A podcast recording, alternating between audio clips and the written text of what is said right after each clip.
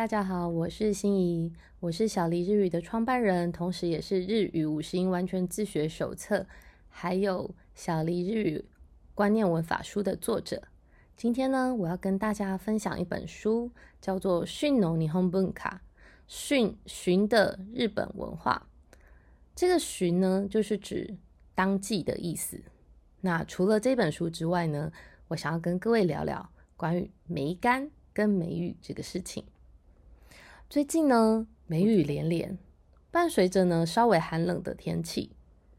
这个梅子的果实呢，通常就是在这个梅雨的前后结果。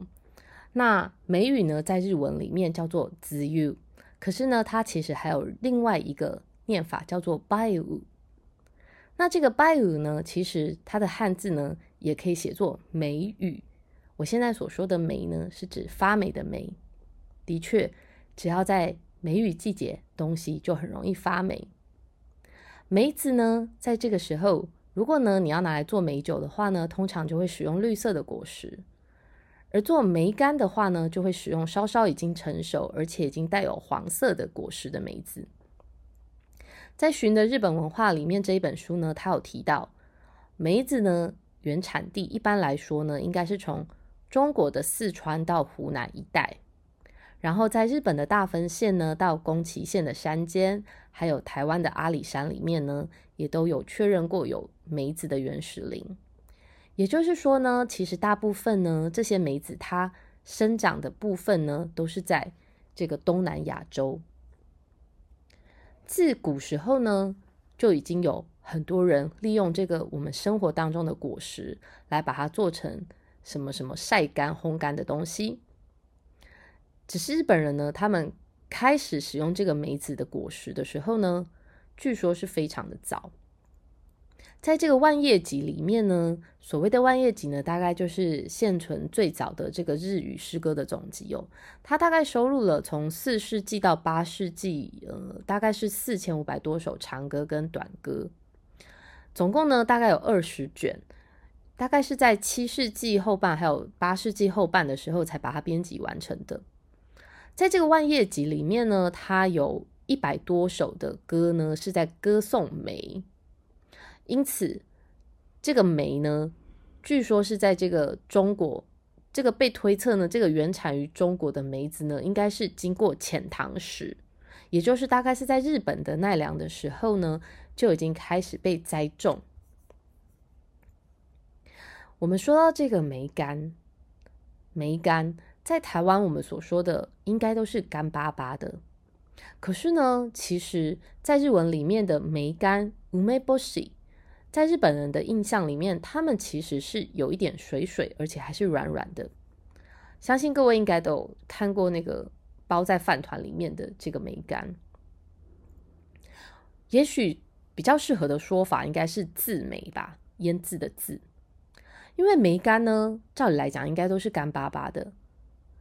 应该是浸泡了盐之后呢，拿到日光底下去晒，重复了大概十天之后，那这个梅子的表面呢就会呈现干燥皱褶的状态，而且上面还是有盐的哦。有一次呢，我去上司的家里做客，那上司的老婆呢是在日本留学过的一位女性，所以非常喜欢吃梅子。他的老婆呢拿出了一罐非常精美的腌制梅子来请我们大家吃。结果呢，我咬下第一口的时候，真的是有被这个咸度跟酸度给吓到。相信有吃过日本梅子的朋友，应该跟台湾所吃到的梅子有很大的差异，因为非常非常的咸，而且非常非常的酸。大概吃一口梅子，你可能要配五到六口的饭吧。据说呢，是在镰仓时代，镰仓时代呢，大概是在一一九二年到一三三三年左右。以中国来说的话，大概是元朝左右，在那个时候呢，梅干就已经是作战兵粮上面不可以或缺的东西了。有一说是，甚至可能比白米饭还重要。在江户初期的兵法书里面，有一本叫做《杂兵物语》，里面他曾经就有写过，在战争中觉得自己快要撑不下去的时候呢，就会把梅干拿出来看一下。对你没有听错，我是看。也就是我们中文所说的望梅止渴。只要看着这个梅干呢，唾液就会分泌出来，好像就可以解渴一样。也就是说，这个梅干呢，它其实不只是用于冰凉哦，它其实在日常生活中外出旅行的时候呢，其实很常会被携带在携带在身上。不知道各位跟我有没有过同样的经验？觉得嗯恶心想吐的时候，吃一颗梅子就有这种可以解除这种头晕目眩、恶心想吐的情形呢？我的外婆呢，早年在这个市场里面的杂货店经营的时候，她到了这个梅子的季节，她就会拿这个梅子去腌制，然后家里就会摆了有一罐一罐大罐的梅子。每次到了可以吃梅子的时候呢，家人们都非常的期待哦。只是当时年纪很小的我呢，觉得还是好酸哦，所以其实我并没有那么喜欢吃梅干。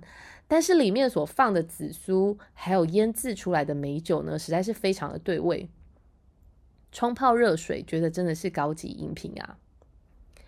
在这个《寻的日本文化》里面这本书里面呢，他曾经有提到一件有趣的事情。他说呢，在这个奈良县的郡山，曾经呢被发现有三个大湖哦，而那个湖口呢，居然是用好几重、好几重的和纸，很严密的把它把这个湖的这个口呢把它封起来，而且上面记载的是江户后期的年号。江户后期的话，因为江户是到一八六七年，所以后期到现在的话，也将近快要两百年了。打开了其中一个梅一个壶来看，里面居然塞满了梅子。可是呢，其实打开的那个瞬间呢，其实是看不出来是梅子的，因为它有一片白。原来呢，是因为从海水里面打捞出来的盐呢，在高温高湿的状态之下，整个就融化了。不过呢，也就是因为这个融化的盐呢，才让这个梅子呢就这样子的保存了一百多年没有坏掉。在江户时代的这个文献里面呢，曾经有记载记载到，如果呢我们要称赞料理很很美味，他们会用安拜嘎意。安拜呢，它的汉字就是写作盐梅，盐巴的盐，然后梅子的梅，安拜嘎意。那相反的话，如果料理不好吃，我们就会说安拜嘎瓦路伊。不过呢，到现在，据说它，不过到现在其实它也被使用在。形容事物的好跟坏。如果呢事物很顺利的进行，结果是好的话呢，就会说安白嘎伊。那事物进行的不好，我们就会说安白嘎瓦路伊。我在二十几岁的时候呢，曾经跟着我的外婆还有我的阿姨跟我妈妈一起去和歌山旅行哦。那和歌山呢，它有一个特产非常的有名，相信各位应该有一点印象，就是呢，它以腌制的梅子。也就是这个梅干，日文叫做乌梅波西，非常的有名。那这个南高梅呢，在全日本都是非常的有名。南边的南，高雄的高，南高梅。据说它很长，当地的人很常会配着白米饭一起食用。在和歌山旅行的时候呢，你可以吃到各种不同种类的梅子，包含我记得我那时候去旅行住宿的饭店呢。在迎宾的这个桌上的点心里面是放有梅干的哦。它当地呢提供的梅干呢会依据这个盐度而不同，从轻微的盐到很重口味的盐都有，甚至也有这个撒满可以食用的金箔的这种比较稀奇的梅干。再来说到这个塔贝阿瓦塞嘎瓦瑞，塔贝阿瓦塞就是指不适合。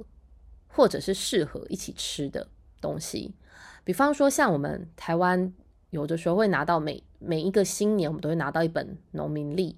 那农民历的后面通常会记载着什么食物跟什么食物是相克的，不好不能一起吃的。那有个说法呢是说鳗鱼是不太适合跟梅干一起吃的。不过后来事实证明，这个好像只是一个迷信。日本人在夏天的时候呢，他们非常的喜欢吃鳗鱼，可以预防中暑哦，那而且可以让人精力充沛，那梅干的话呢，则是可以帮助消化，鳗鱼它本身呢，算是脂肪，在鱼类里面算是比较相对丰富的鱼。所以呢，这个梅干呢，刚好可以帮助消化，所以梅干的酸味刚好来抵消这个脂肪的油腻感。你喜欢吃梅子吗？我现在越来越喜欢了，朋友们。请记得帮我订阅这个频道哦。我是心怡，我们下次见。